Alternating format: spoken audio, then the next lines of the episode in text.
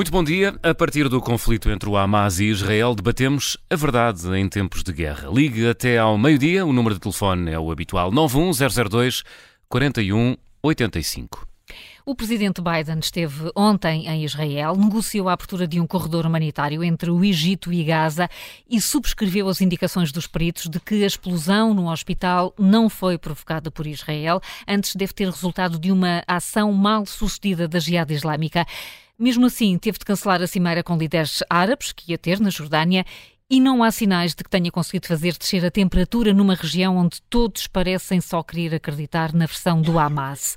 No contracorrente de hoje, queremos não só discutir os riscos de uma escalada deste conflito, como o porquê de não ter sido só no Médio Oriente, ter sido também um pouco por todo o mundo, que muitos quiseram acreditar muito na culpa de Israel no caso do hospital, quando hoje todos os indícios apontam em sentido contrário. José Manuel, bom dia. Uh afinal, o que, é que, o que é que já se sabe garantidamente sobre essa explosão? Bom dia, Carla, novamente. Olha, há uma coisa que se sabe de certeza, não é? é então. um, isso até já sabia antes da explosão. É que a verdade é sempre uma, uma a primeira vítima, a primeira vítima de qualquer guerra. guerra, não é? Portanto, quando isso acontece, é uma velha máxima que já tem séculos e que não podemos ignorar. Bem, ora bem, eh, vamos, antes de falarmos um pouco sobre como é que isto foi recebido, tentar perceber o que é que nós sabemos. Uh, rapidamente, portanto, no princípio da noite, de repente há uma explosão uh, no pátio do, do, do, hospital, seguida de, de um fogo. E passado um bocado, temos uma informação vinda de, do Ministério da Saúde uh, do Hamas a dizer que o hospital tinha sido atingido por, pelos israelitas e tinham morrido 500 pessoas. Portanto, aquilo que está em causa é saber, ponto 1, um, se o hospital foi mesmo atingido pelos israelitas. Ponto 2, se morreram mesmo 500 pessoas, sendo que para esta segunda afirmação só temos como fonte uh, o Ministério da Saúde do, do, do Hamas. Relativamente ao que se passou naquele, naquele local, eu devo dizer que naquela noite, quando ouvi aquela informação, fiquei inquieto.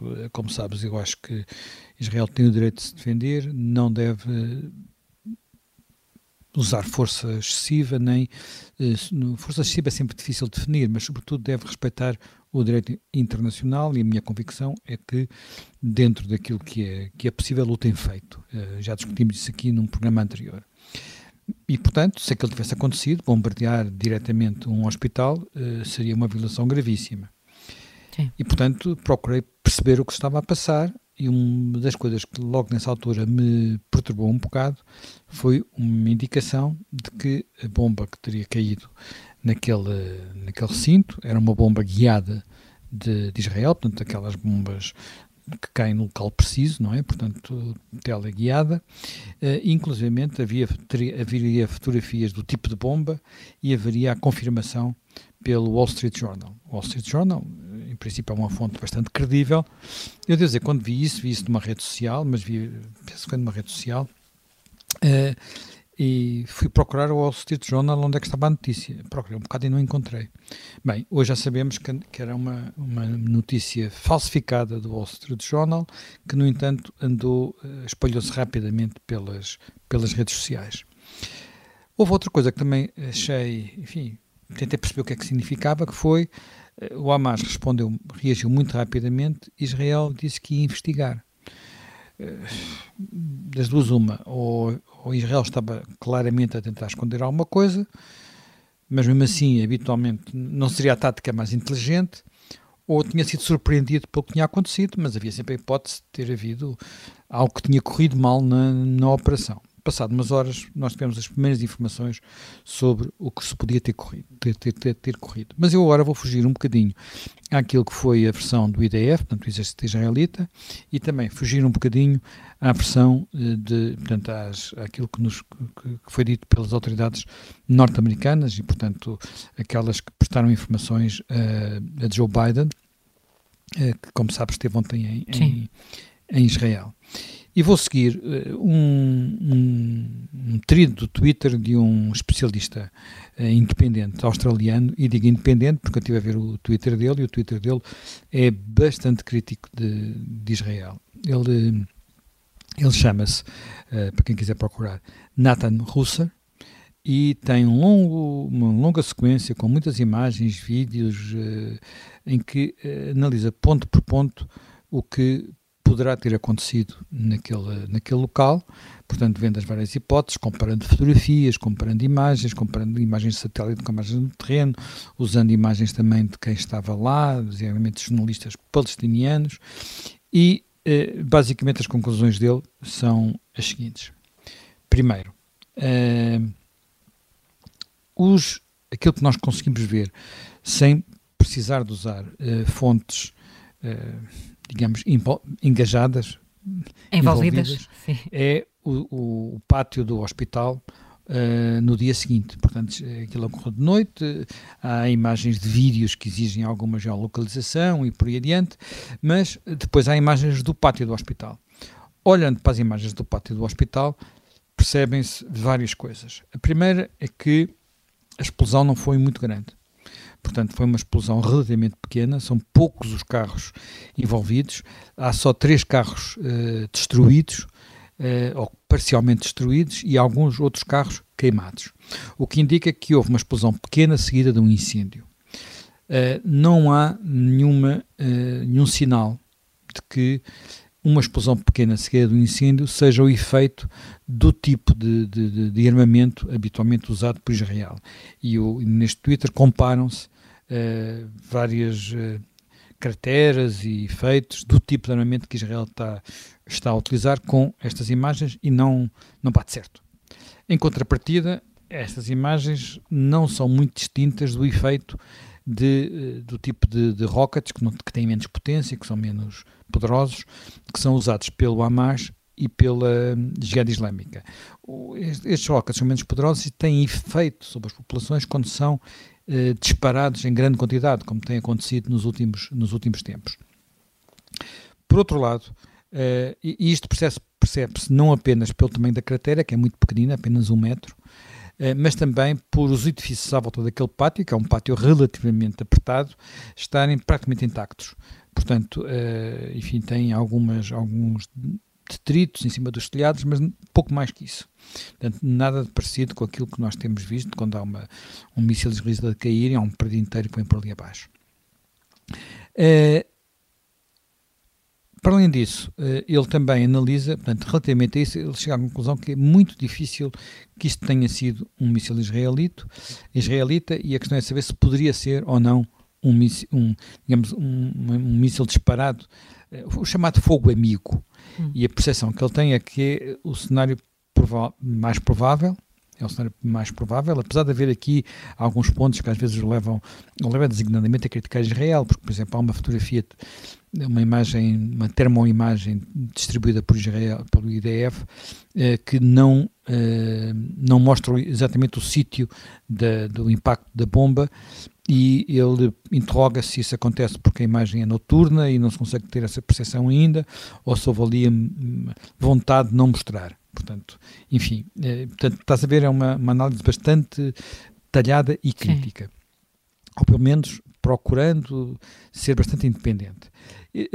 A seguir, eh, ele procura tentar perceber onde é que estariam, quer dizer, se é possível estarem ali um número de pessoas suficientes para haver tantos mortos uh, e uh, faz umas contagens, que às vezes nós também fazemos para as manifestações, e chega à conclusão que muito, muito dificilmente, apesar de haver ali uma zona, um relevado, digamos assim, onde poderiam estar mais pessoas, mesmo assim, imaginar que poderia estar tanta gente era muito difícil. Inclusive compara, compara esta exposição com, com esta explosão com explosões uh, que ocorreram noutras, noutros países recentemente, uh, uh, por exemplo em Bagdá e em Mogadishu, que mataram num caso 350 pessoas em 2016, noutro caso 500 pessoas em 2017 e noutro caso mais recente em 2022 20, 125 pessoas e não há comparação com o nível de, de, eh, de digamos de destruição causado por por essas bombas que não eram bombas pequenas, não eram bombas levadas por um míssil, eram bombas colocadas num caminhão. Portanto, eh, e por isso ele diz, epá, é pouco provável que seja possível ter ali tanta gente e que tenha morrido tanta gente. Aliás, as imagens, incluindo, incluindo de jornalistas palestinianos do local, durante aquela noite e na manhã do dia seguinte, não permitem ver nada que permita perceber que houvesse um número de mortos tão, tão elevado. Pronto. Uh, seria possível isto ser um, um, um, digamos, aquilo que acontece com frequência, que acontece às vezes, que é um, um míssil que, que não funciona bem, disparado pelos, eh, ou pelo Hamas ou pela Jihad Islâmica, que é, que Jihad Islâmica, que é quem está a disparar mísseis da faixa de Gaza. Em princípio, é de facto possível que isso tenha acontecido. Uh, e, e é, mas desse ponto de vista não, não, temos neste momento a certeza absoluta, porque para ter a certeza absoluta só há uma forma, que é analisar uh, fontes independentes, organismos independentes, analisarem no local o tipo de de, de, detritos e de, de mentes químicos, o, o rastro química, impressão digital química que tenha ficado naquele local, e isso não temos nesta altura. E, portanto, isso nem haverá condições sabemos. agora, não é? Para se conseguir fazer. E muito provavelmente não haverá condições, nem vontade, sobretudo uhum. por parte de quem, quem lá está, não é? Que são os. os uh, os, os, militantes do Hamas, não é? Uhum. Portanto, quem controla a zona é o governo do, uh, do Hamas. Sobre a possibilidade, de facto, de, de ter sido um, um míssil disparado pela Jihad Islâmica a cair, há outras análises independentes, nomeadamente uma realizada pela BBC, com base em imagens da Al Jazeera, portanto estamos aqui a falar de imagens uh, que não, têm, não, não foram fornecidas pelo exército israelita, que dizem que isso, que isso é possível, porque acontece um, um disparo de mísseis, acontece uma explosão no ar e a seguir essa explosão no ar, uh, uh, a deflagração no solo, seguida de um incêndio que é coerente, digamos assim, com um míssil que cai, ainda levando muito combustível. Portanto, o que é que falta aqui ter a certeza absoluta? Falta ter a certeza absoluta se o que aconteceu foi um mau funcionamento desse, uh, desse míssil, uh, portanto, que é muito frequente, uh, acontece praticamente todos os dias, porque são mísseis, atenção, estes, estas armas, estes rockets usados pela, pela, pelas brigadas de Al-Qassam do Hamas e pela Jihad Islâmica são rockets muito rudimentares, muitos deles de fabrico improvisado, portanto usando materiais que nem sequer foram desenhados inicialmente para os construir, porque uh, o ornamento em Gaza são entre por túneis, não é? E às vezes entre, entre os bocados, para depois ser como peças de leque que depois são montadas dentro já da faixa de, da faixa de Gaza. Portanto, acontece com muita frequência eles terem um mau funcionamento. Qual é a outra hipótese? É o míssil ter sido abatido ainda em cima do céu de Gaza pela defesa aérea israelita, mas não há nenhuma indicação segura que isso possa. Quer dizer, não há rastro de, de um outro míssil a, a abater aquele míssil. Portanto, enfim, não é impossível, mas eu estou a tentar ser o mais. Eh, descrever tudo, não é? Como estás a ver. Sim, a, a aceitar todas as hipóteses. É? Todas as hipóteses, aceitar todas as hum. hipóteses. Portanto, eh, portanto, o mais provável é isso ter acontecido aí. Eh, a única indicação de que pode, mais segura de que possa ter sido isso é algo que é muito inusitado acontecer, mas aconteceu desta vez, que é a divulgação, desta vez pelo exército israelita, de uma gravação onde uh, aparecem vozes a falar em árabe, naturalmente, mas depois traduzidas por cima pelo exército israelita, para toda a gente poder ouvir, uh, de uh, quem, estaria, quem estiver um telefonema entre, digamos, militantes, aparentemente da Jihad Islâmica, dizendo, ai, parece que, a, que foi, foi o que aconteceu foi por nossa, foi por nossa culpa, foi, foi uma arma nossa que caiu, pronto, é isto que sabemos. Pronto, dizendo isto, eu diria que a, a probabilidade maior Uh, mas eu dou, não quero dizer 100% de certeza, mas quase, é de isto ter resultado não de um ataque deliberado, mas de um acidente e de esse acidente ter resultado de um mau funcionamento de um míssil disparado pela Jihad Islâmica. Dito isto, esta, esta hipótese não, não parece estar sequer a ser considerada na região, onde se multiplicaram muito rapidamente as manifestações, algumas delas uh, com violência, portanto, na, na Cisjordânia, onde tinha havido até agora muito poucas manifestações uh, nestes últimos dias, porque, digamos, aquilo que o Hamas fez nos primeiros dias tinha causado um choque muito grande, mesmo entre os palestinianos, e depois também, naturalmente, no Líbano, eh, na Jordânia e por aí adiante, e houve a consequência política mais importante, que foi o cancelamento da, da, da, cimeira em Amman, capital da Jordânia, entre o presidente Biden, o rei da Jordânia, o presidente do Egito e o presidente da autoridade palestiniana. Sim. Portanto, essa reunião era importante, naturalmente. Uh, o presidente Biden esteve só com um dos lados, se quisermos, não é exatamente só com um dos lados, porque os outros lados também não estão do lado do Hamas.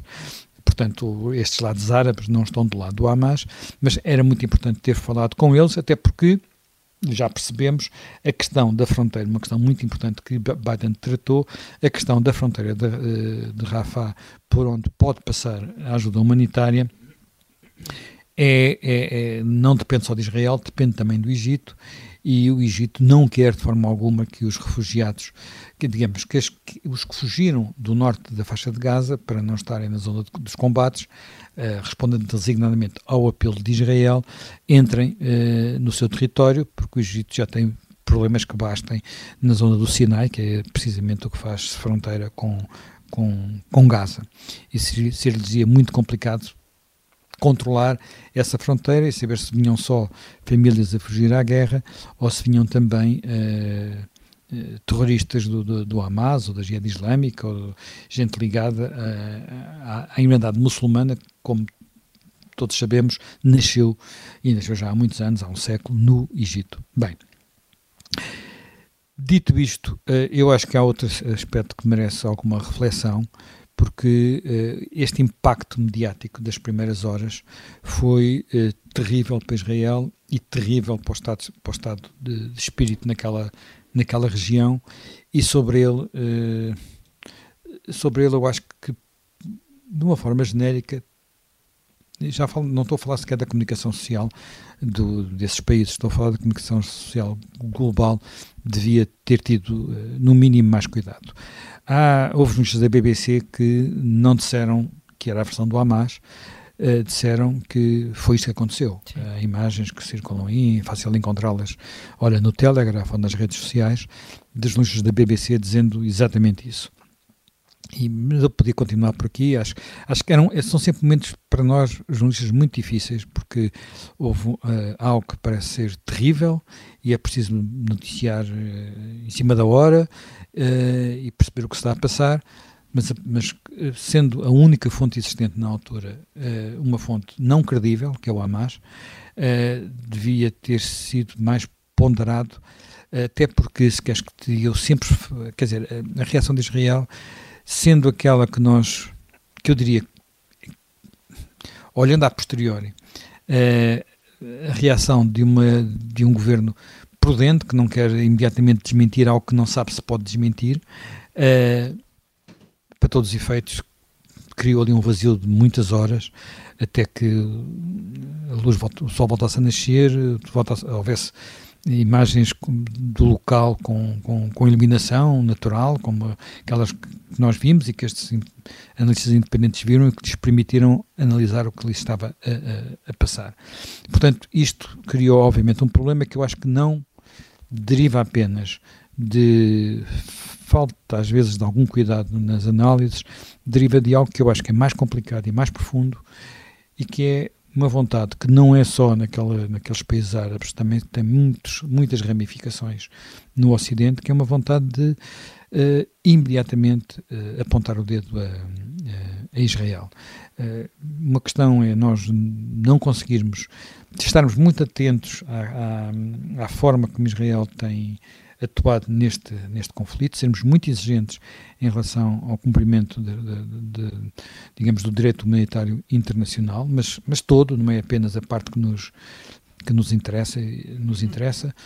Outra coisa é uh, saltarmos à primeira oportunidade para contrariar aquilo que, no fundo, era isto, foi isto um bocado que tive em causa, contrariar a primeira impressão, e a primeira impressão ainda era a dos massacres de 7 de, de outubro, que eh, poderiam ter aqui um paralelo, poderiam ter aqui um equivalente, poderiam ter aqui algo que dissesse, ah, são todos iguais.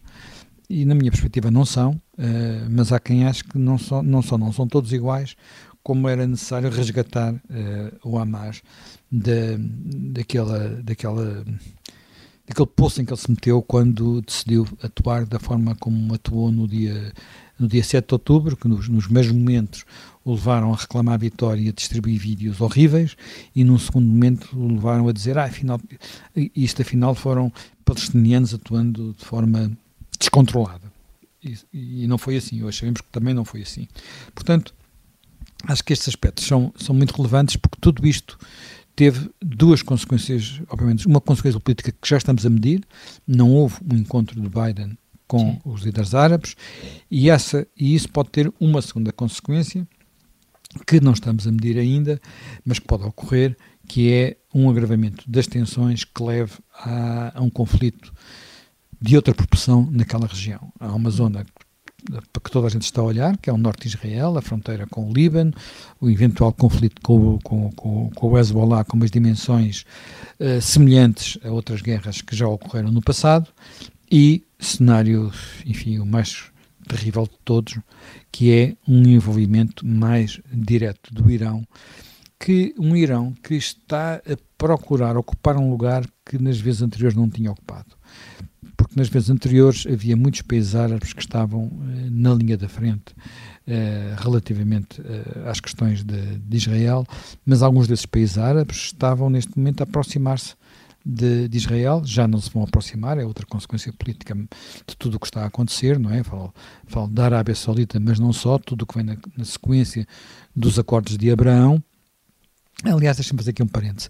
É muito significativo que estes acordos se chamem Abra Acordos de Abraão, eh, porque Abraão é o único profeta que é comum às três religiões, ao cristianismo, ao judaísmo e ao islamismo, portanto, e ao islão. Uh, uh, e dar, chamar-lhes acordos de Abraão é um sinal de boa vontade que me parece muito, muito relevante. Enfim, fechado o parêntese, eles podem estar mortos, os acordos de Abraão, ou pelo menos estão uh, gravemente feridos, não sabemos o que lhes vai acontecer, e nisto o Irão tem ganhado outro protagonismo, até porque tem os atores no terreno. É o Irão que alimenta e, e, e impulsiona quer a Jihad Islâmica, quer o Hamas, apesar de estes dois movimentos não serem xiitas, daí os xiitas, que é, digamos, a corrente do Islão dominante no Irão, e uh, o Hezbollah, esse sim é xiita, mas colabora, colabora abertamente com, com o Hamas, não só no Líbano, como uh, em toda a região. Portanto, uh, dito isto, acho que a situação depois do que se passou e disto no hospital é mais complicada para todos, é, é, é muito complicado também para os Estados Unidos, que estão que estão a ficar sem instrumentos para poderem ter mei, uma maior alavancagem do que se está a passar naquela, naquela zona. E eu sublinho uma coisa que é importante. Quando foi a guerra do Yom Kippur, e nós hoje conhecemos o que se passou, sabemos o papel dos Estados Unidos, as conversas que Kissinger teve, para todos os efeitos, houve uh, um papel de aproximação ao Egito muito importante e um papel que também acabou por ser desempenhado, para o melhor e para o pior, pela então União Soviética. E nós temos, no que respeita uh, a conversas entre Washington e Moscou, as coisas seguramente não estão nos seus melhores dias, e apesar de Putin não se querer envolver diretamente e a tomar partido neste conflito, neste momento ele está seguramente a esfregar, a esfregar as mãos de contente com tudo isto que se está a passar. Uh, Jamal, está, estás aqui a falar desta da viagem a Biden que podia ter sido uh, mais, mais, uh, enfim, mais impactante do que acabou por ser, exatamente por não haver essa, essa cimeira com os líderes árabes. Será que a Europa agora pode ter uma voz? Hoje está lá, e não estou a falar da União Europeia, hoje está lá Rishi Sunak, amanhã Emmanuel Macron. Será que podem ser agora mediadores mais suaves, digamos assim, alguém que consiga estabelecer mais pontos do que Biden? Quer dizer, eh, sim, talvez, enfim, não tenho a certeza se, se isso é possível. Eh, atenção, Biden, apesar de tudo, tem uma, uma alavancagem muito importante, porque o Egito depende muito dos Estados Unidos, a Arábia Saudita também. Biden tem aqui uma coisa que. Biden tem tido, uma, na minha perspectiva, uma. Eh, feito intervenções muito boas, os discursos que têm feito são muito bons, mas, mas no processo que conduziu até à sua eleição, eh, ele fez declarações e de alguma forma comprometeu aquilo que eram alguns laços privilegiados que os Estados Unidos tinham com países como o Egito e a Arábia Saudita. Uh, o, o, Reino Unido, uh, infelizmente, tem, uma, tem quer dizer, em alguns pontos, felizmente, porque tem sido um papel importante em algumas lideranças, mas no que diz respeito ao, ao, à capacidade de mediação, é visto muito, com muito próximo, demasiado próximo de, de das posições americanas e hum. também aí de, de, de Israel para ter esse, essa capacidade de mediação. Eu não te sei responder relativamente àquilo que possa ou não fazer Macron, eh, e parece-me que a União Europeia, em conjunto, eh, não sei se vai muito longe. Repara, o Schultz já esteve na, na região, eh, antes, precisamente antes da visita de, de Biden, e não creio que tenha um resultado desse, dessa, dessa sua visita à, à hum. região grandes desenvolvimentos e Schultz, pensarmos bem, é o líder do maior e mais rico país da Europa. Pois, eh, e, e, e, e pelo menos tudo indica, espera-se que consiga, Enfim, que, que Biden tenha conseguido desbloquear aqui um corredor humanitário Sim. para Gaza. Exatamente. Muito bem. Exatamente. Vamos, vamos continuar no, no contracorrente a olhar para estas, para estas circunstâncias e também para este ponto de partida do ataque ao hospital em Gaza. A Patrícia Fernandes é professora na Escola de Economia e Gestão da Universidade do Minho e já está connosco em linha. Patrícia Fernandes, Olá, bom, dia bom mais dia. uma vez. Um bom dia. Bom dia. Estamos, eh, de facto, a assistir a uma radicalização muito grande na forma como este conflito está a ser uh, observado, até fora do Médio Oriente. Como é que o Ocidente fica tão permeável a estas visões e estes movimentos? Uh, bom dia, Carla, mais bom uma vez. E eu agradeço o convite, embora tenha que fazer esta ressalva inicial dizendo que a minha especialidade não é geopolítica, não, não, nem claro. internacionais. nem é por aí. Portanto, sim, o que, o, que, o que eu tenho vindo a, a, analisar no nas últimas duas semanas, praticamente, é de que forma é que o assunto tem sido apreendido pelos meios de comunicação e, em particular, pelas universidades norte-americanas, porque embora as notícias não tenham, não sei se estão a chegar exatamente a, a nós um, nos telejornais, reconheço que não sou assim a pessoa mais assídua a ver televisão, um, a verdade é que o, o, tema está numa, numa radicalização enorme, como, como disse, a, ser recebida pelas próprias universidades norte-americanas, com declarações anti-Israel por parte de certas, certos grupos de estudantes, que por sua vez geram, no caso de, nomeadamente a Universidade de Harvard, gerou, ou, ou, teve a necessidade, a, própria presidente da, da, Universidade, Claudine Gay, de vir subscrever, oh, desculpem, contestar essa declaração e subscrever uma defesa um pouco ambígua de, uma, de um princípio de liberdade liberdade de expressão e condenando os ataques uh, terroristas. E, portanto, é, é, nessa perspectiva que, que, eu, que eu tenho vindo a analisar e em Portugal, em particular, assistindo à troca de artigos uh, que podemos assistir, eh, Sim. podemos ver, sobretudo no Jornal Público, uh, tendo a, a Carmo Afonso de um lado e o Rui Tavares do outro, para perceber como é que a esquerda está a viver este problema e este, este conflito, porque um, nota-se é, é, notório nessa troca de, de argumentação a forma uh, radical como o, uh, uh, a questão de Israel, vamos chamar assim, o José Manuel Fernandes há pouco referiu que o problema de Israel e a questão do Estado de Israel tem muitas ramificações e é isso que nós percebemos quando vemos esta, esta troca de, de, de argumentos. É, no caso, um, que, que, que hum. parece mais interessante, uh, até porque dá o contexto a estas notícias que, que José Manuel Fernandes descreveu, uh, geralmente nos Estados Unidos é, é, é, enquadrado com, com o princípio que um, os o historiador, o especialista em literatura, a teoria uh, da literatura, Harold Bloom chamou como uma escola do ressentimento. E, portanto, toda aquela forma de pensar que desde os anos 70 até aos nossos dias, porque depois vai se cruzar com estas uh, um, com estes movimentos woke que são nossos contemporâneos, uh, esta escola do ressentimento caracteriza-se por uma atitude muito crítica relativamente ao papel dos Estados Unidos, nomeadamente ao imperialismo norte-americano, e então a visão que, um, que este pensamento tem de Israel é como encarnando esse, um, essa lógica imperialista no Médio Oriente e, portanto, tendo que arcar com toda a responsabilidade do que foi feito naquela, naquela zona. E, e, isso é muito notório nessas correntes mais radicais, sobretudo ligadas ao, um, ao extremo, uh, à extrema esquerda, todas as, as correntes que, que, estão desse, desse lado. Mas enquanto estava aqui a ouvir o, uh, no fundo a tentativa que o José Manuel Fernandes fez para explorar o tema nas suas diversas perspectivas, tentando um, abordar todas, todo, no fundo toda a informação que temos disponível e que eu e que durante muito tempo foi o trabalho do jornalista, portanto, isto é o cerne da atividade do jornalismo, mas que agora está posta em causa. E isso também me parece muito, muito relevante termos, termos isso em conta. Parece-me que parte do problema tem a ver, claro, com o mundo digital. As redes sociais, a lógica digital, a notícia feita na hora implica que uh, os juízos sejam muito menos ponderados, não haja tempo para fazer toda esta reflexão e todo este trabalho que foi feito por poucas pessoas e por isso importa dar a notícia bombástica o mais rápido possível.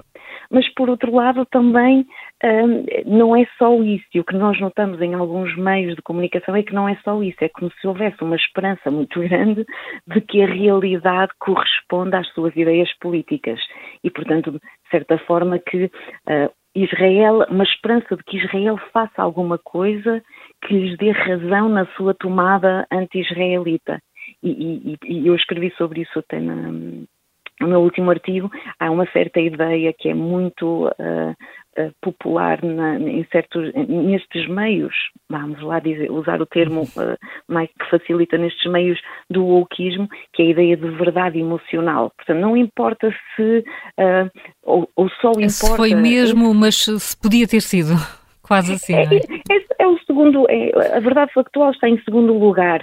Portanto, se aquilo preenche a minha, se a primeira informação pode estar uh, mais de acordo com as minhas ideias políticas, se me satisfaz politicamente, então isso chega-me para eu achar que é a verdade. Esta predisposição para uh, emocional e não uh, mediada por uma reflexão uh, mais racional e ponderada para dar logo, uh, catalogar logo como verdade aquilo que nos, que nos interessa.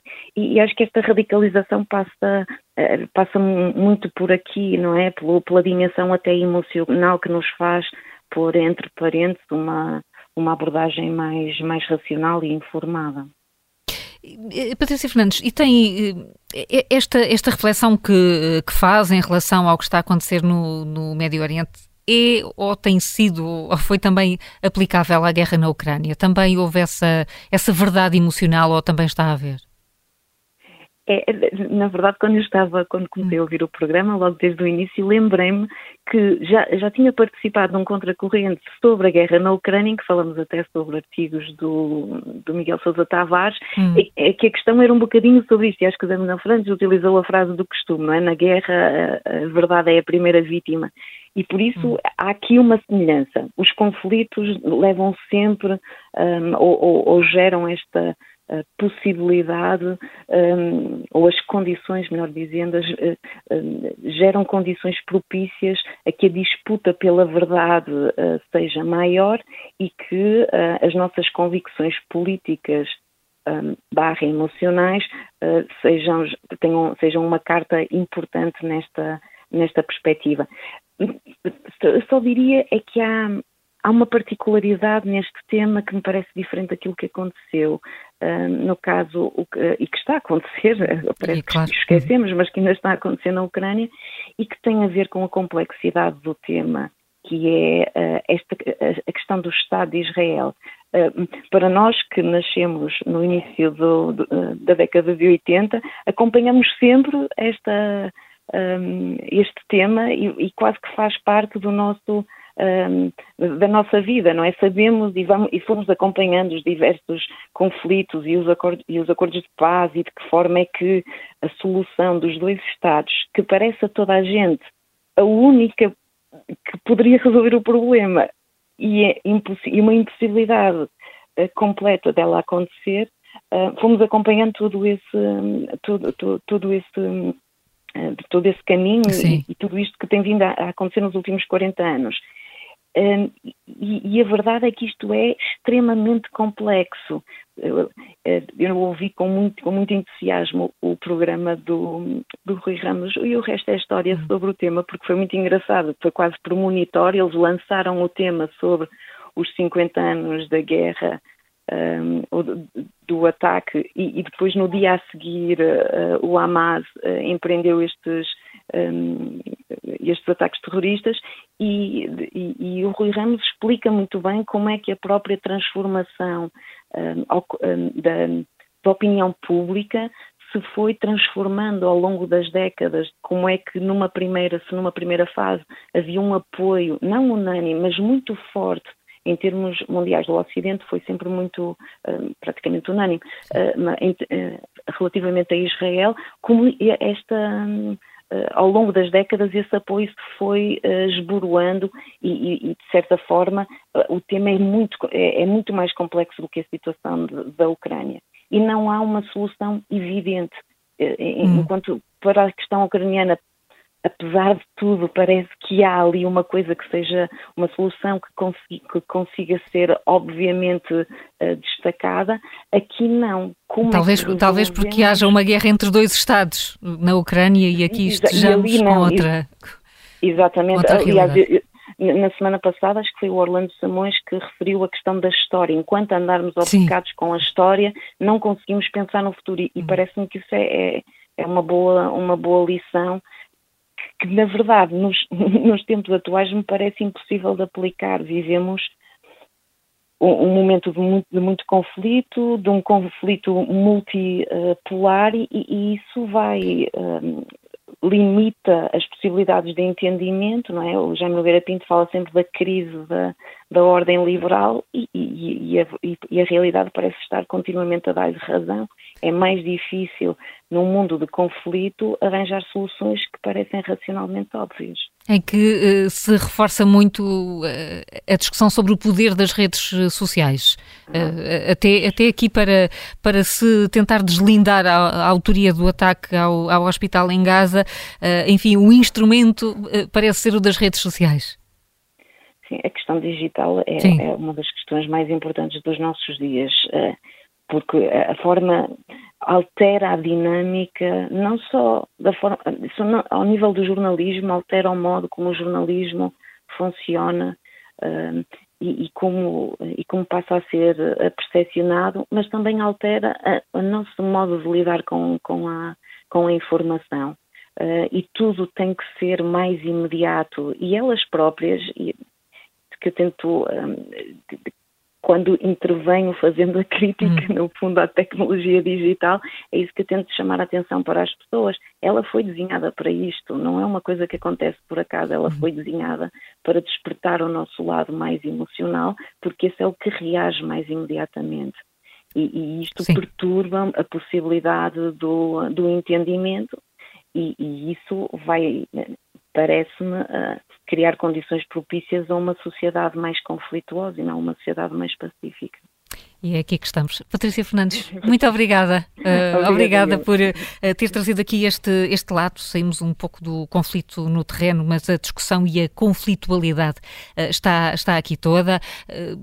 Vamos ouvir uma mensagem de áudio, temos tempo ainda mesmo no final desta primeira hora do Contracorrente, uh, do Jorge Lamas Pinto, que é uh, jornalista, ouve-nos em Alfragide e enviou-nos esta mensagem. Sobre a questão de hoje, porque é que se aponta em primeira mão o dedo acusatório a Israel, como aconteceu na explosão do hospital Al-Hali, situado a sul da cidade de Gaza?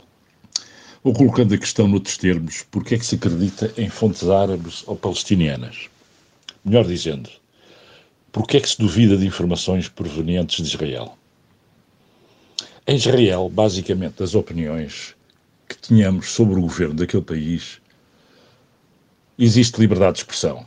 Há debate livre, há opiniões contraditórias, com acesso aos mais diversos meios de comunicação, comunicação social. Em Israel é frequente que os jornalistas contradigam e desmontem o discurso dos governos e dos partidos. Do outro lado, isso existe?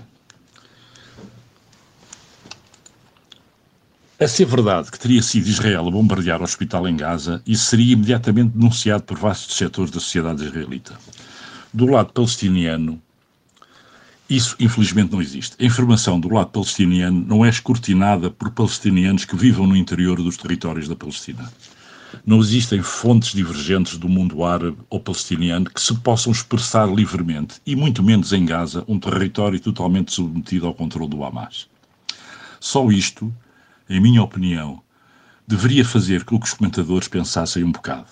Dois segundos apenas, talvez fosse suficiente mas neste como noutros casos, a cefalia dos comentadores torna verdade uma mentira mil vezes repetida. Muito obrigado. Obrigada a nós, Jorge Lamas Peixoto, aqui a, explicar-nos que é a liberdade de expressão que faz eh, toda a diferença nestes casos. O conflito uh, recente no, no, Médio Oriente e este caso em particular do ataque ao hospital, o que é que, o que, é que isto nos mostra, Helena Matos? Bem, mostra que. Pergunto sobre as reações e, a, e, a, forma como quase se escolheu um lado rapidamente.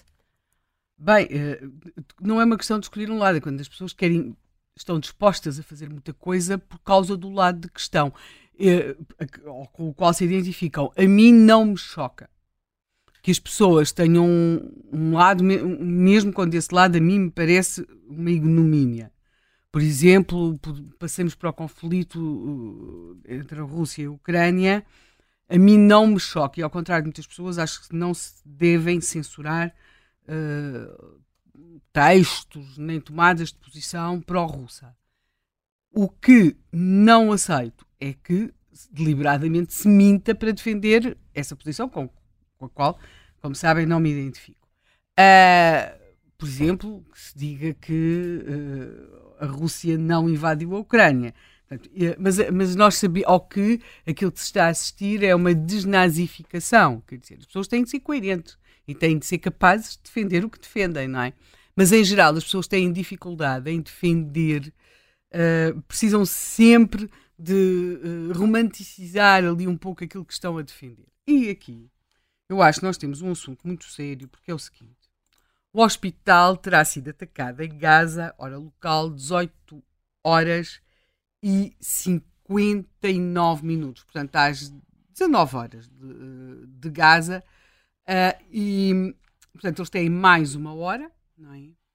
E mais ou menos, mais ou menos uma uh, hora depois, uh, 58 minutos depois, nós tínhamos o seguinte título na agência Lusa portanto às uh, 19 e 19 de Lisboa. Tínhamos este título em, na agência Lusa. Ataque aéreo israelita mata 500 pessoas em hospital da cidade de Gaza. Nós estamos a falar da agência Lusa, nós não estamos a falar da, de, de, um, de um post no Facebook feito por um jornalista desmalhado. Estamos a falar da agência Lusa, na qual o Estado português tem uma participação, não é? Ou seja, isto é gravíssimo. Porque não, nem sequer há aqui uh, aspa alguma. Este é o título. Depois, em baixo, temos umas linhas que dizem o Ministério da Saúde da faixa de Gaza, dirigido pelo movimento Hamas, disse hoje que pelo menos 500 pessoas foram mortas num ataque aéreo israelita a um hospital onde se encontravam civis feridos e em busca de abrigo. Mas, isto são três linhas mínimas e depois, acima disto, temos uma fotografia de Gaza e depois temos aquele título grande, bold, sem qualquer aspa. É que podia-se perfeitamente ter escrito Hamas, dois pontos, ou Hamas acusa Israel de matar 500 pessoas em hospital da cidade de Gaza. Mas aquilo que lá está não é nada disso. Eu volto a repetir, a agência Lusa, uma hora depois do ataque em Gaza, escreve isto, ataque aéreo israelita mata 500 pessoas em hospital da cidade de Gaza.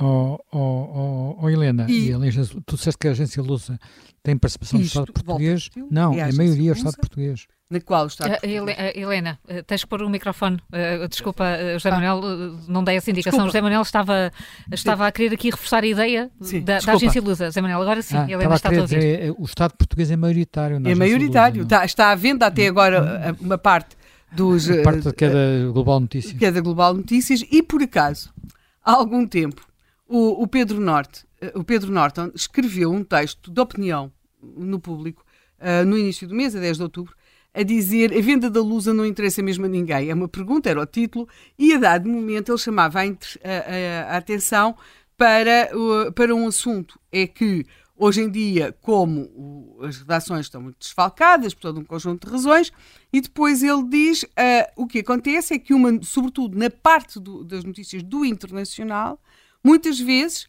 aquilo eh, que que a Lusa faz, depois como título, é replicado em todos os, os, meios de comunicação social. Por isso é que nós às vezes temos quase a sensação que estamos todos a ler o mesmo, não é? Há títulos que se repetem uh, uh, e propagam à, à, à, velocidade da luz, porque efetivamente, ou à velocidade do teclado, não é? Que é o tempo de, de passar o. ou fazer o copy da notícia da luz e, e inseri-la no site.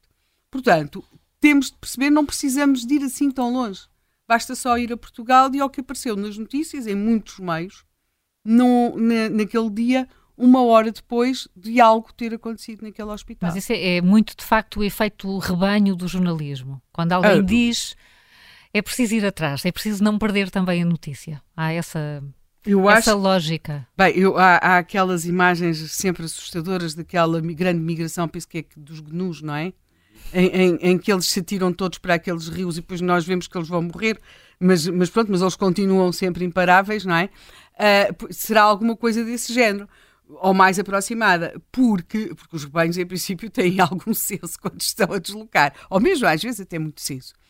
Isto é para que vejamos o que é que leva uma agência noticiosa de um país livre, democrático, que é Portugal, a fazer um título destes, em que não há uma aspazinha, não há um, um, um verbozinho, um sujeito a indicar a autoria da notícia, numa coisa que é muito importante, porque se eu fizer um título a dizer uma galinha põe quatro ovos por dia no entroncamento, Quer dizer, não, não, é, não é grave, não é? Agora, uma coisa destas, num conflito que está a decorrer neste momento, bem, e é claro que isto não foi apenas exclusivo aqui da nossa Lusa, mas uh, é apenas para ilustrar como é que pode ter acontecido. Eu tenho uh, a forte convicção que, uh, desde o início, e, e aliás, o próprio ataque do Hamas a Israel se prende muito numa linha de procurar evitar a aproximação entre alguns países árabes e Israel, ou a normalização daquele tipo de, de, das relações. E há um conjunto de iniciativas que têm sido tomadas com vista a inviabilizar isso. Curiosamente, quando essas iniciativas têm lugar na Europa, nós eh, percebemos-las, não é? Eh, pensemos, aquele, aquele homem que na Suécia queima o Corão, uh, desde que se, uh, com uma, uma, repetição, uma cadência que impressiona. Uh, sempre, porquê? Porque ele sabe que fazendo aquilo incendeia a rua árabe e assim impede a entrada impede-se a entrada da Suécia na NATO. Isto é tão tosco quanto isso, mas funciona. Agora, aqui, as, o que estava em cima da mesa é, é muito sério, não é? Era a, no, a, tentativa, um caminho lento, mas seguro, que estava a ser feito, normalização das relações de vários países árabes com Israel, e há quem não esteja interessado nisso. Uh, esse quem não está, ou entre os que não estão, certamente encontra-se o Irão, e isso, de alguma forma, está a ser feito. Aqui, uh, já com o conflito no terreno, a visita do presidente Biden era muito importante por causa daquela cimeira que iria juntar a autoridade palestiniana, a Jordânia, o Egito e o presidente Biden, e isso foi inviabilizado. Visto daqui, isto é evidente, é muito claro.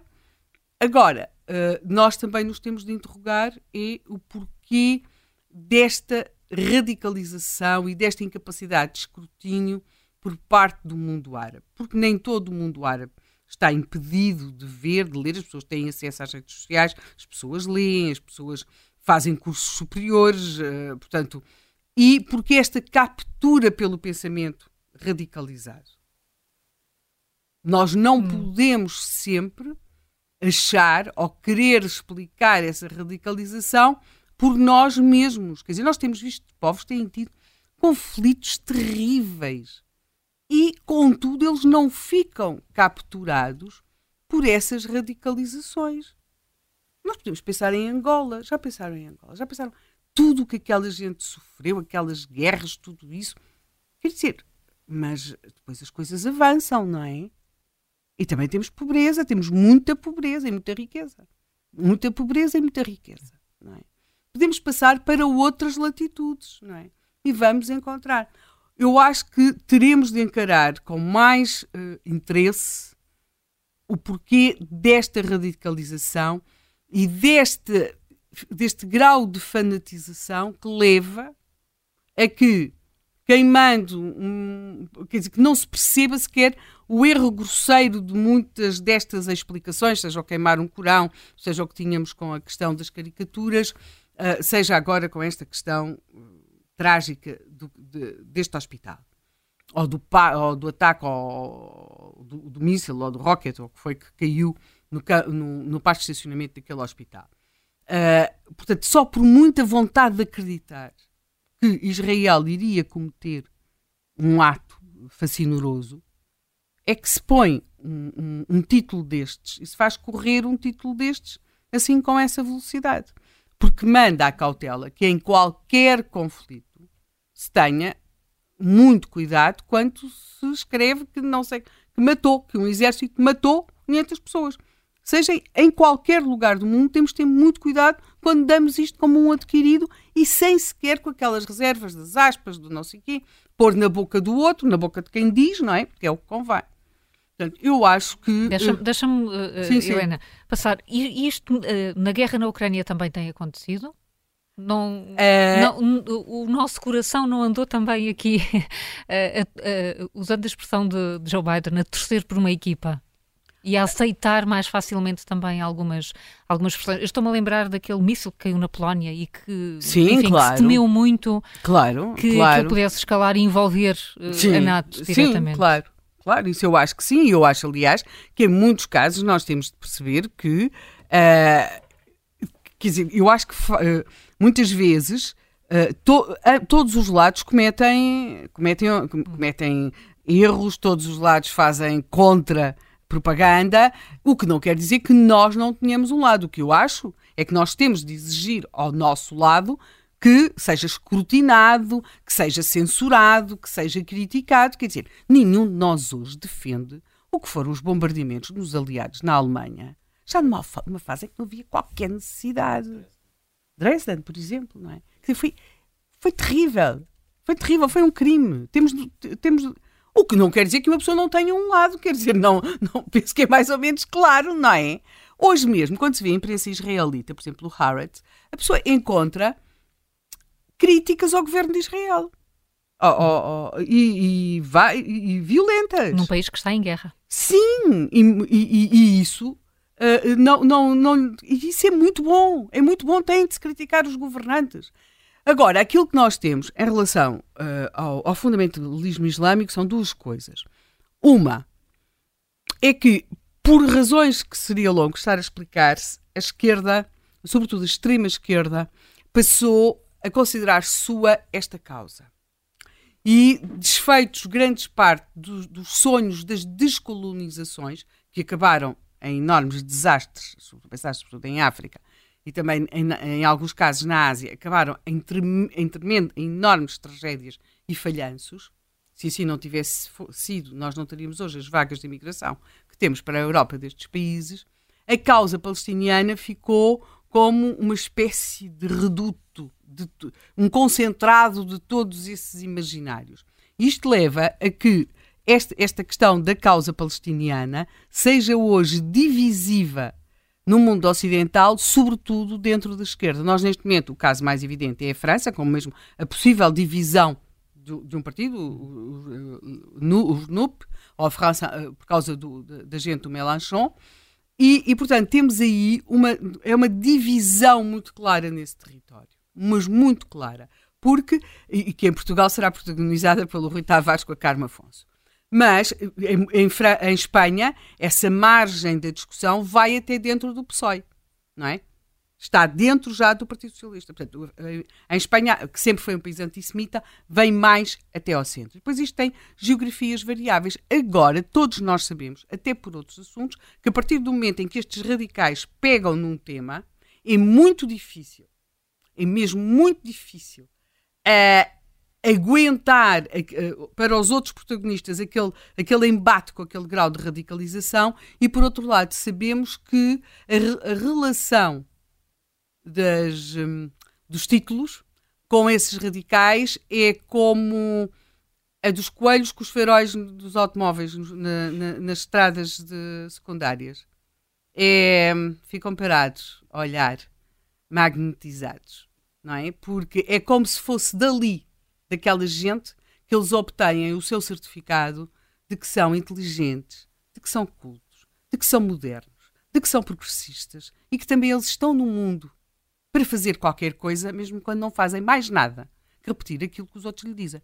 E, portanto, uh, eu, pessoalmente, neste caso aqui, uh, acho que nós não precisamos de ir mesmo muito longe e vão, porque ela está lá à página da Lusa do dia 17 de 10 de 2023, às 19h19, e guardem este título, façam um print screen. Ataque aéreo israelita mata 500 pessoas em hospital da cidade de Gaza e eu acho que nós temos mesmo que pedir responsabilidades a alguém por isto, porque, uh, francamente, não havia necessidade.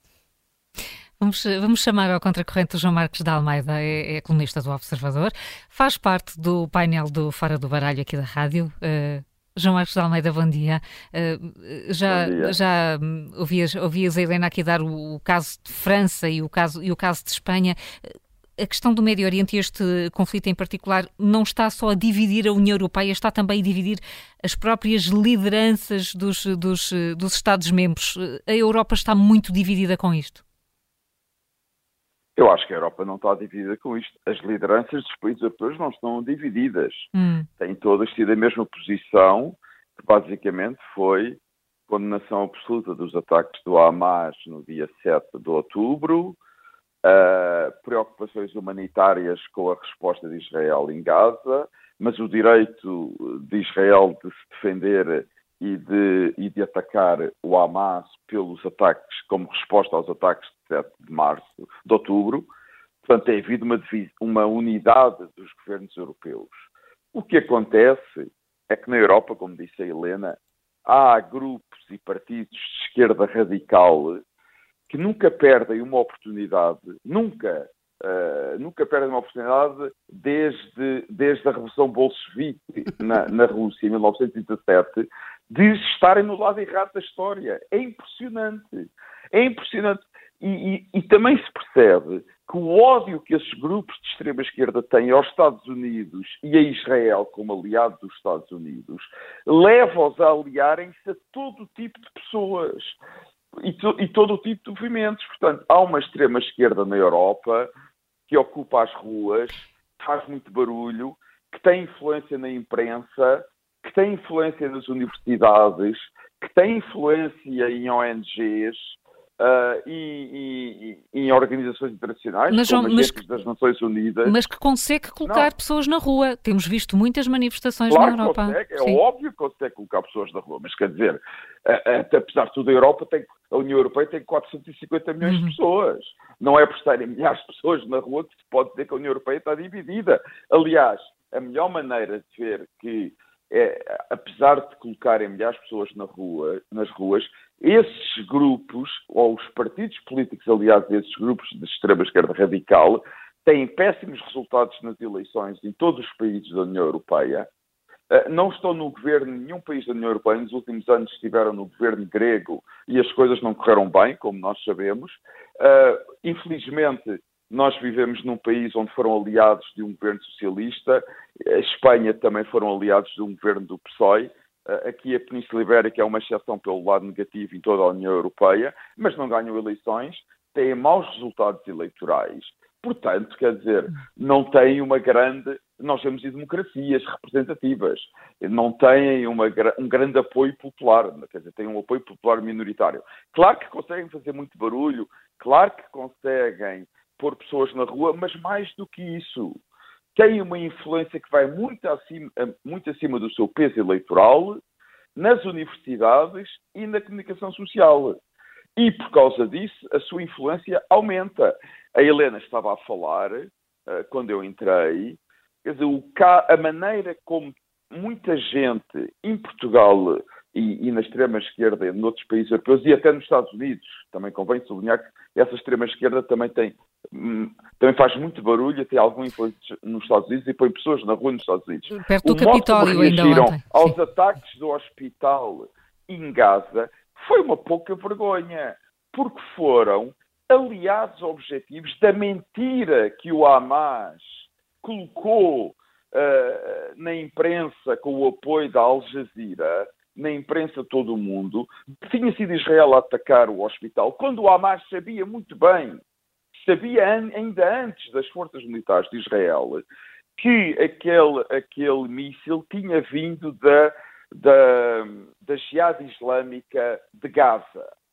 E há, há diálogos entre membros do Hamas a dizerem que tinha sido um desastre, que o ataque tinha sido um míssil da Jihad Islâmica, um erro, e que, mas que era fundamental convencer o mundo que o ataque era de Israel. Quer dizer, e a imprensa, e muitos destes grupos de extrema esquerda europeia, e muita imprensa europeia, incluindo em Portugal, foram aliados, foram aliados de uma mentira que nasceu em Gaza e que foi, uh, e que foi, e que foi uh, transmitida para o resto do mundo através do Hamas e da Al Jazeera. Essa é que é a verdade. Ao ponto eh, de as Nações Unidas também acreditarem e de virem lamentar as, as vítimas. Unidas, as, as, as, Nações Unidas, vamos ver o que é as Nações Unidas.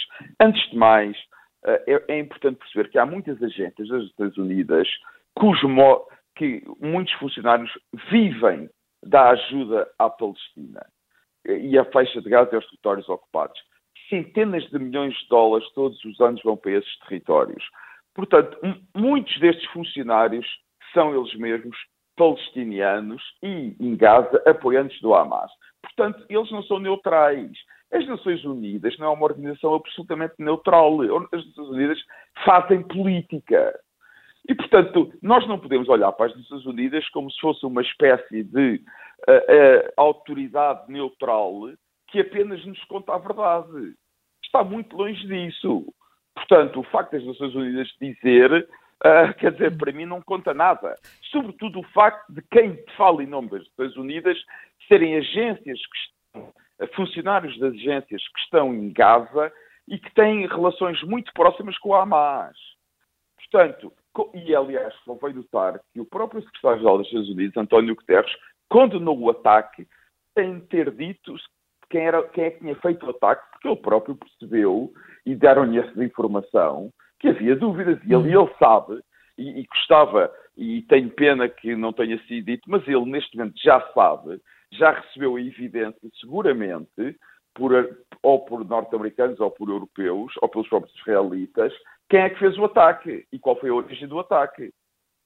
Tal como, digo, tal como todos os governos do Médio Oriente sabem perfeitamente, os governos do Egito, da Jordânia, da Arábia Saudita, dos Emirados Árabes Unidos, sabem perfeitamente que o ataque foi feito pela, pelo, por um Pela grupo radical islâmico que está em, em, em Gaza, a Jihad Islâmica. Tal como sabe a autoridade palestiniana na Cisjordânia.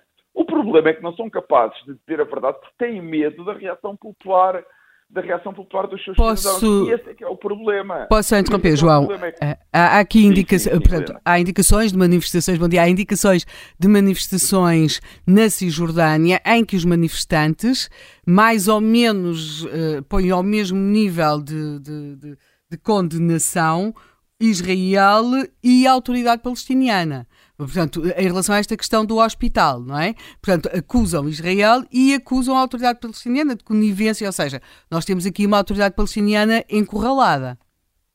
Absolutamente. Aliás, um dos, um dos riscos desta crise, uh, e, e, mais uma vez, como uh, eu ia dizer, uh, no Médio Oriente, nos países árabes e, e na margem ocidental do Rio Jordão, na Cisjordânia, a verdade ou a mentira não, não interessa, é indiferente. Eles, neste momento, acreditam que foi Israel. E mesmo que não acreditem, têm um pretexto para atacar Israel, que é o que lhes interessa. E uma das questões, um dos principais problemas e das questões mais preocupantes nesta crise é saber se o Hamas não conseguirá tomar o poder na margem ocidental e na, do Rio Jordão, uhum. na, Cisjordânia.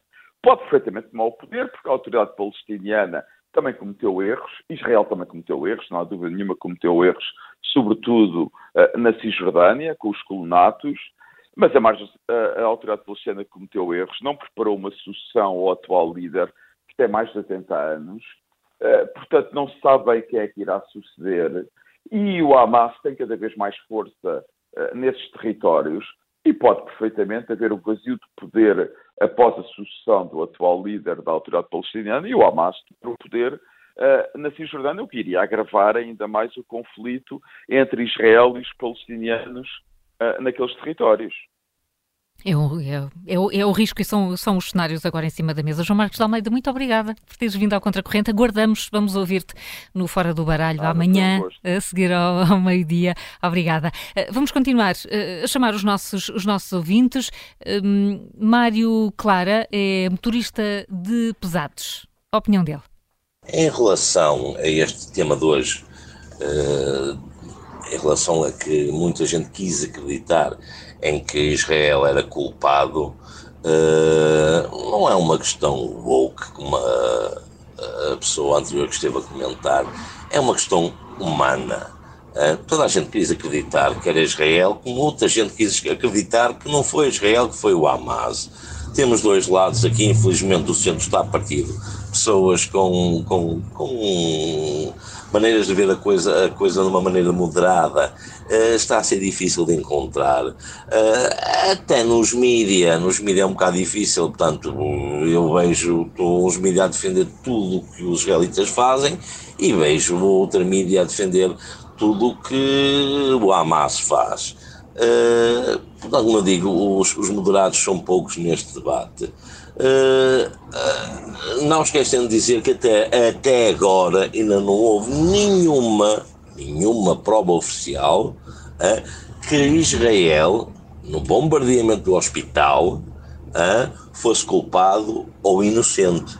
Há muita gente especializada a dizer que sim, foi bombardeamento israelita, e há muita gente a dizer que foi uh, um, um, foguete do Hamas. Portanto, não há ainda nada oficial. Estar a assumir já, estar a assumir já que, que Israel é inocente é um bocadinho prematuro. É? Temos especialistas de Israel, mas obviamente eles não iam dizer que fomos nós. E temos uh, o presidente Biden, obviamente também ele não dizia não, sim, foram os israelitas que bombardearam o hospital. Uh, isto é, é ser um bocadinho ingênuo bocadinho ingênuo. Até haver uma investigação independente e oficial, ninguém, ninguém pode dizer quem é inocente, quem é culpado. É? Portanto, amanhã há um lado neste momento, eh, e parece-me ser o caso do José Manuel Fernandes, que, que, e da senhora historiadora que está, que agora me esqueci o nome, que também querem acreditar à força toda que Israel fosse inocente. E até aposto, antes deles falarem, que já havia na cabecinha deles o desejo que eles fossem inocentes. Né? Eu não penso assim. Até agora estou à espera de uma confirmação oficial que ainda não houve. Né? Há muita gente na, na, na, nos mídias britânicos. Uh, independente a dizer que é preciso investigar porque há muita coisa que não soa bem, por exemplo, a gravação que, que, os serviços israelitas, eh, israelitas uh, mostram. Há muita gente uh, especialidade em linguagem a dizer que o, o sotaque não é, não é daquela zona, que é um bocado, um bocado forçado. Uh, e que a conversa realmente não é usual entre terroristas do Hamas, de terem aquele tipo de conversa. Portanto, ainda há muitas coisas em dúvida. Uh, infelizmente, há sim muita gente a acreditar na culpabilidade de Israel, como há muita gente uh, a acreditar uh, religiosamente que Israel é inocente em tudo o que faz.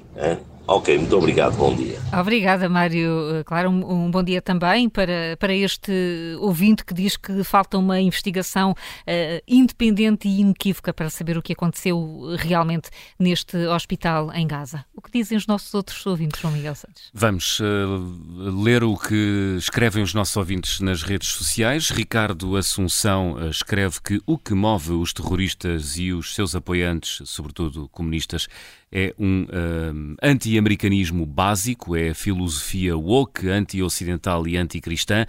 Álvaro Vieira escreve que a potência elevada, sobre este caso particular do, uh, do uh, engenho explosivo que caiu uh, no hospital, Álvaro Vieira escreve que a potência elevada deste engenho é impossível que o Hamas possua. É notório nos, nos vídeos pela velocidade deste engenho ser impossível ter sido lançado a curta distância. O alvo seria uma posição do Hamas ali muito perto, correu mal. Lili Santos eh, não tem dúvidas, não é nada prematuro. Israel não bombardeou o hospital.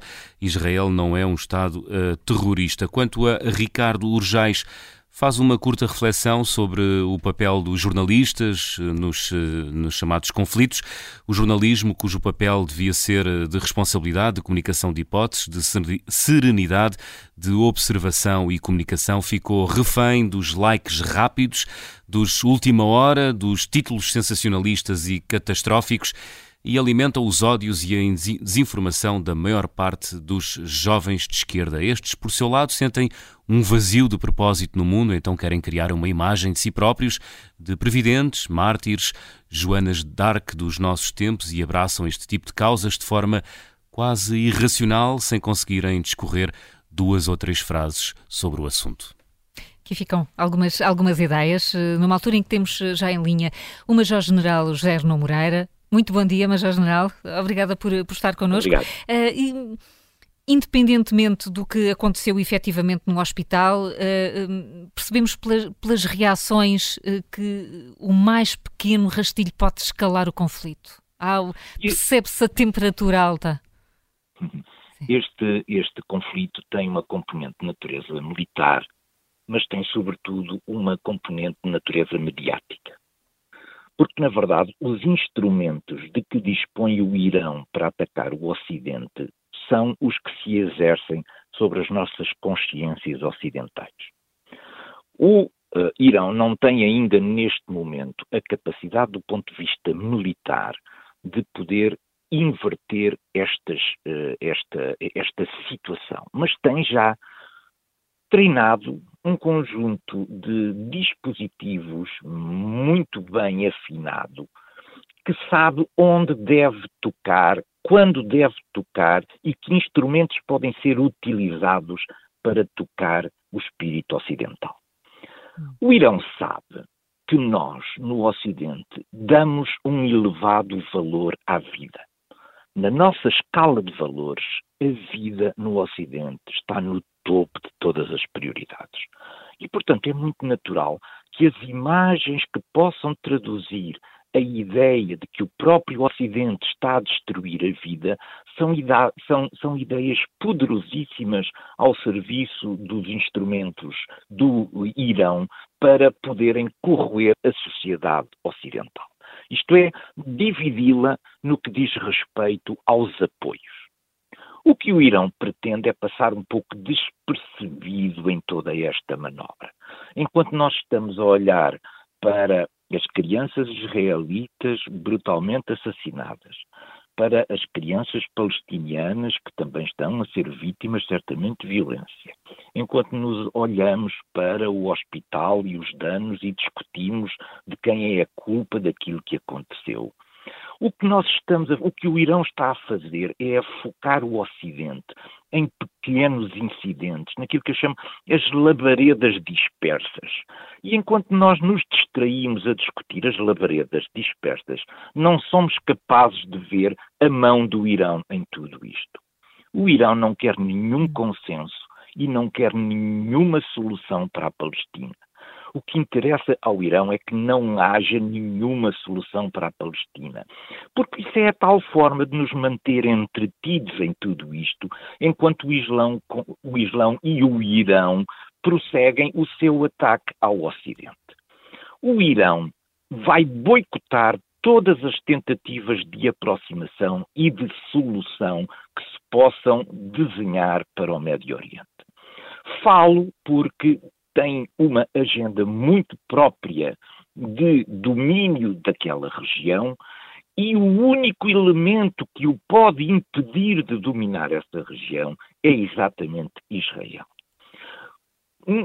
O Irão não quer Israel como, eh, como Estado existente na região. e quer empurrar os judeus todos para fora da Palestina. E para isso irá destruir tudo aquilo que são as tentativas de encontrar uma solução, ainda que solução frágil, para aquele conflito. Não vai permitir que a Cisjordânia seja governada pela autoridade palestiniana, porque a autoridade palestiniana tem mostrado uma relativa responsabilidade naquilo que é a sua atuação nessa zona e, sobretudo, na procura de consensos e de soluções para o conjunto do povo palestiniano que está sob o seu, uh, o seu controle. E, portanto, um dos objetivos do Irão é dar cabo da autoridade palestiniana. A autoridade palestiniana tem vindo a ganhar um estatuto de responsabilidade junto do Ocidente. É evidente que a autoridade palestiniana também comete erros, como Israel comete erros, como o Ocidente, ou todos nós cometemos erros. Cometer erros é uma coisa, outra coisa diferente é fazê-lo de propósito, isto é, fazê-lo com a intenção de provocar um dano Uh, uh, um dano de, de, de, natureza importante àquilo que são todas as tentativas de solução. E, portanto, e em resumo, todos estes aspectos que, que pro, procuram inundar o Ocidente de fotografias horríveis têm uma tem uma técnica, que é essa técnica de desenvolver no nosso espírito ocidental e no valor que damos à vida uma certa dúvida sobre quem é o autor destes massacres, mas, sobretudo, pretende distrair-nos do papel fundamental que o Irão tem a atear estes focos. O Irão não quer nenhuma solução para Israel. O que o Irão pretende para a região é a erradicação do Estado israelita e a expulsão dos judeus daquele território histórico. Senhor Major-General, bom dia. Daqui Helena Matos. Bom dia. Uh, Pergunto-lhe, uh, há duas questões que lhe gostava de colocar.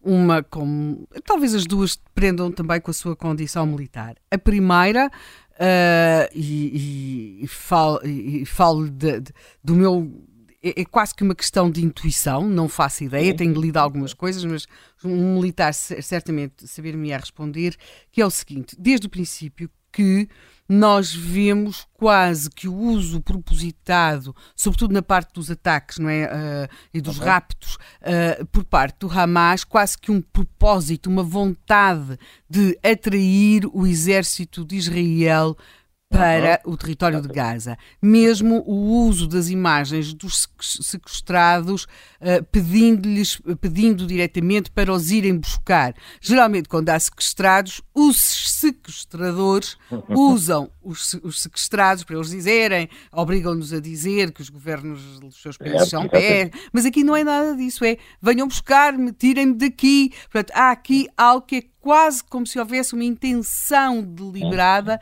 de os atrair para, para Gaza? Portanto, esta é uma pergunta, e sabendo nós uh, o que é Gaza, quais são os territórios com que ela tem fronteira, parece que há aqui uma vontade quase de os levar para lá, como se fosse uma ratoeira. Esta é a primeira pergunta que lhe pergunto, uh, que, lhe, que lhe coloco, pronto, com a sua experiência militar, o que é que isto quererá dizer? A segunda é, é quase mais uma perplexidade para a qual eu não sei se haverá resposta, e que é o seguinte: em territórios, nós temos visto em todo o mundo, não é?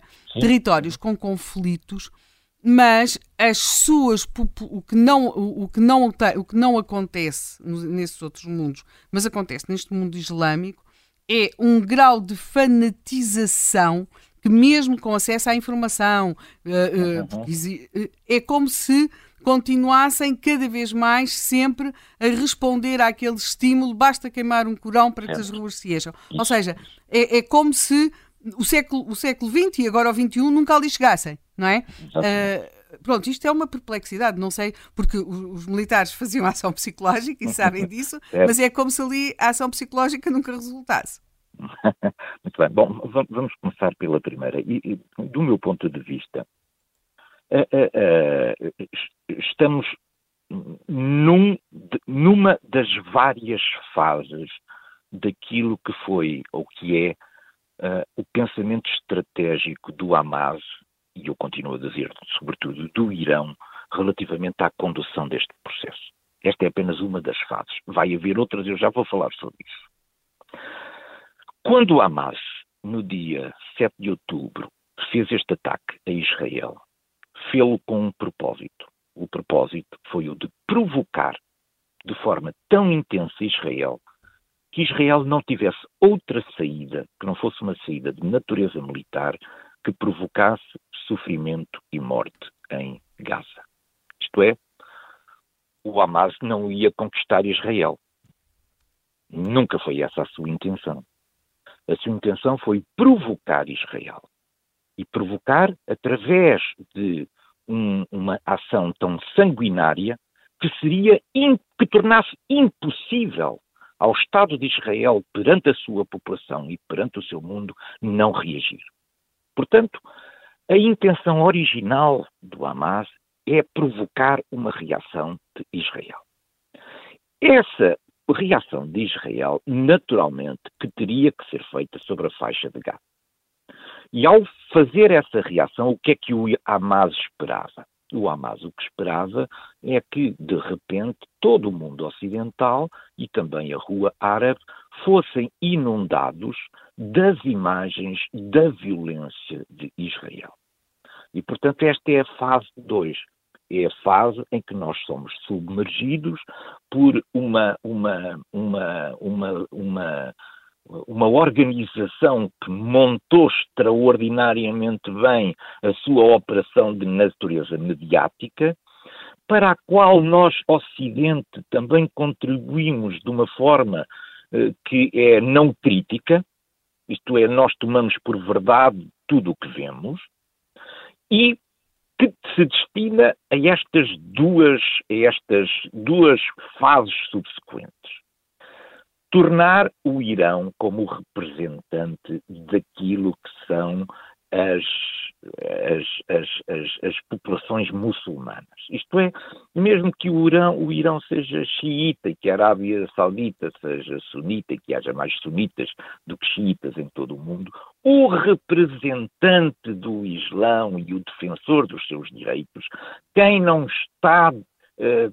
com nenhuma vontade de estabelecer acordos que permitam a sobrevivência de Israel, não é a Arábia Saudita, é o Irão. Portanto, o Irão está a utilizar aquilo que são esta, estas sucessivas ações para se promover a si próprio dentro da rua árabe, no sentido de poder mostrar-se como o verdadeiro defensor dos valores do Islão.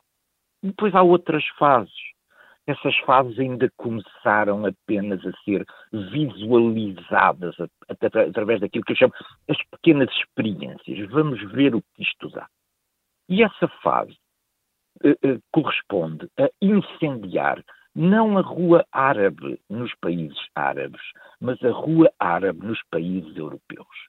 Essa é a fase a que começámos a a ver apenas os pequenos ensaios, mas será a fase seguinte, isto é, trazer o conflito para dentro da sociedade europeia. Hum. Porque uh, uh, o Irão sabe que aquilo que é a resistência e o apoio que existe hoje em dia a Israel passa pelo Ocidente alargado.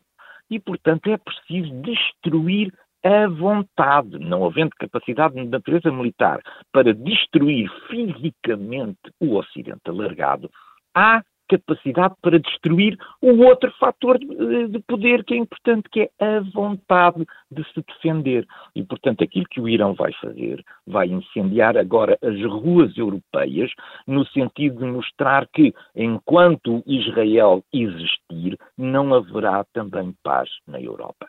Essa é a fase, na minha leitura, que se seguirá a tudo isto. E aquilo que temos vindo a assistir nas ruas europeias são apenas os primeiros ensaios de mobilização deste movimento.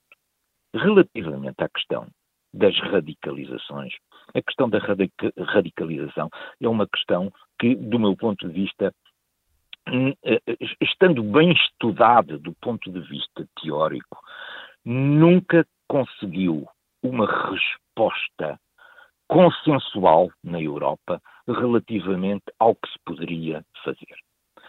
Eu, eu, eu dou um exemplo. Eu, eu, estudei em França durante algum tempo e eh, tinha por hábito fazer um bairro todas as semanas. Portanto, todas as semanas ia a pé fazer esse bairro. E depois de esgotar os bairros do interior de Paris, comecei a fazer também todos os, os fins de semana um bairro na periferia de Paris. E eu posso dizer isto, isto é, isto, isto é verdade, isto foi, foi feito. Eu era a única pessoa que falava francês.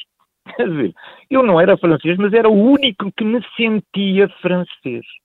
Aquilo que aconteceu foi que a Europa, a Europa nunca foi capaz de perceber que a partir de um determinado volume de pessoas de uma determinada comunidade é absolutamente impossível a integração.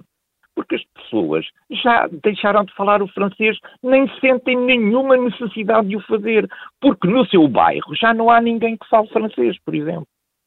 E, portanto, nós andamos distraídos aqui sempre porque nós colocamos à frente de todos os valores o valor da vida e, portanto, nós procuramos ser atenciosos, receber bem as pessoas, mesmo as pessoas que não nos querem bem. E é esta a transição que agora vamos assistir na Europa. É que cada vez menos haverá tolerância para receber comunidades que se verificou que, do ponto de vista histórico, não fazem a sua integração a partir do hum. momento em que crescem a, a partir de determinados números. Ora, isto está por resolver e isto vai ser o próximo eixo de utilização por parte do Irão para semear a discórdia na Europa. Está aqui escrito o próximo capítulo da história. Major General José Moreira, muito obrigada. Um bom dia Foi um para prazer, si. Um bom dia Foi um prazer, todos. um prazer nosso. Uh, José Manuel, gostava de te ouvir uh, em, em, notas finais, mas gostava também de recordar aqui uh, um dos nossos ouvintes que nos enviou a mensagem de áudio a dizer que precipitaste um pouco a tirar conclusões sobre o que aconteceu no, no Hospital de Gaza. Não sei se queres também conseguir responder a isso. Não, basicamente, não sei se o se eu ouvi todo o raciocínio, eh, eu não, cheguei, eu não, eu não disse que estava 100% seguro do que tinha acontecido, disse que uhum. há muitos pontos que ainda não estão uh, resolvidos, mas que a hipótese de ser uma decisão não, não há quem acha até, e, encontra-se por aí quem coloque isso na, nas redes e até quem, quem, diga que foi isso que aconteceu, que uh, foi um ataque deliberado, portanto um false flag, um, um ataque destinada a provocar uma reação. Eu não, hum. não vou por aí, para já, pelo menos, e não creio que seja fácil chegar a esse ponto. Estou a dizer é que aconteceu ali um acidente que teve a ver com o disparo de um foguete, uh, de um rocket, que tinha, digamos, que pode ter a ver com aquelas características do que ali aconteceu e que tem a ver com os indicadores que temos, quer das imagens no terreno, uh, pós-explosão, quer com as imagens de fontes como a própria Al Jazeera, no momento em que um, começa, começa se, se houve a explosão e, e, e, há as primeiras imagens do incêndio. Portanto, uh, não creio que o cenário de um ataque uh, acidental e muito menos israelita faça qualquer sentido pelo tipo de armamento utilizado. Agora, é evidente, nós não temos uh, impressão digital porque não foi possível chegar ali e recolher os, os restos dos, do, uh, digamos, dos elementos, dos elementos que uma bomba deixa sempre ficar para perceber o que é que se passou, fazer uma investigação totalmente independente. Mas, para além disso, acho que podemos estar seguramente ter esta convicção e eu acho que e há uma outra convicção que também estou muito, muito seguro, é que não me parece, Bom, caiu a chamada, uh, caiu a chamada, mas uh, fica pelo menos essa, essa convicção. Helena, Helena Matos, só vimos aqui o Major-General. Eu achei muito interessante uma coisa, desculpe interromper, sim, sim, força, eu sei que temos que pouco tempo sim, e tu estás com aquela cara, não, não é? Não, temos. Uh, e portanto. O, João Miguel vai ajudar, temos, temos aí uns três minutos.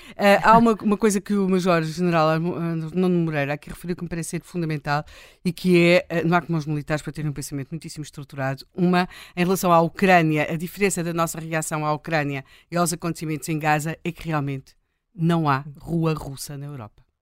Ou seja, se nós tivéssemos rua russa na Europa, como é que seria, não é? Mas temos Rua Árabe na Europa e o Major-General Arnold Moreira chama aqui a atenção para o facto de ele considerar que essa vai ser o outro capítulo da, da ação do Irão, que ele acha que, é incendi eh, que vai ser que é intencional e que vai ser incendiar as, a Rua Árabe na Europa. Sim. Chama a atenção em relação ao Irão que um, a iraniana Masha Amini ganhou o prémio Sakharov.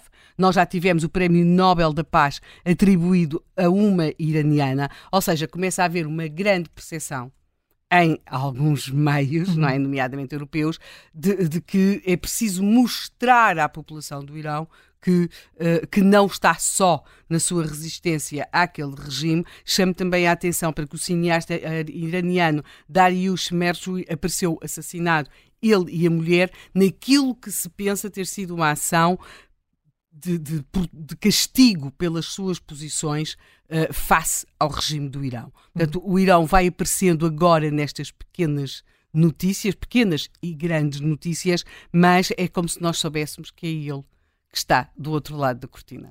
José Manuel uh, Fernandes, uh, Voltou. voltaste num minuto, vamos ter de olhar com muita atenção para o Irão, é isso? Sem dúvida. Eu acho que a questão do Irão é absolutamente decisiva. Aliás, há um texto hoje de João Marcos de Almeida precisamente eh, sobre Exatamente. isso, que vale a pena ler. Portanto, é, é, nós temos que olhar para, as, para a região toda, não é? Portanto, ver o que está a passar, perceber uma coisa que é também muito importante. estes atores, não todos, até pela sua própria natureza e pelas condições que têm, o que lhes interessa é sobretudo fazer descarrilar qualquer processo que possa levar, seja lá onde for, independentemente de uh, podermos estar mais de acordo ou menos de acordo com as várias soluções. Sendo que há uh, grupos que nós sabemos que em muitos aspectos jogam no mesmo sentido também dentro de Israel. Os, uh, os radicais que vão para os colonatos não são muito diferentes em termos de, da sua ideologia um bocadinho fanática uh, que têm estas, estas pessoas. Agora, quando eu ouço aqui nas ruas de, de, do Ocidente e não apenas nas ruas do Médio Oriente, pessoas, e não são só palestinianos, não são só árabes, são também outros, outras pessoas a gritar eh, do Jordão até ao mar, é preciso ter noção de que a palavra de ordem de Jordão até ao mar é a expulsão dos judeus da Terra Santa. É isso que está em causa. Portanto, e é isso que é a agenda de, destes movimentos assumida. Quer dizer, agora o Hamas às vezes diz que pronto, vamos para um cessar-fogo de 10 anos e depois logo se vê. Não, eh, estas coisas têm que, no momento em que isso acontecer, é outro holocausto. Portanto, uh, e aquilo que devíamos olhar era um pouco para a frente. Uh, há pouco o João Marcos Almeida referiu que muitos destes funcionários das Nações Unidas dependem da, da, da, da continuação da operação na, na Cisjordânia e na faixa de Gaza. É a vida deles. Portanto, é o seu emprego.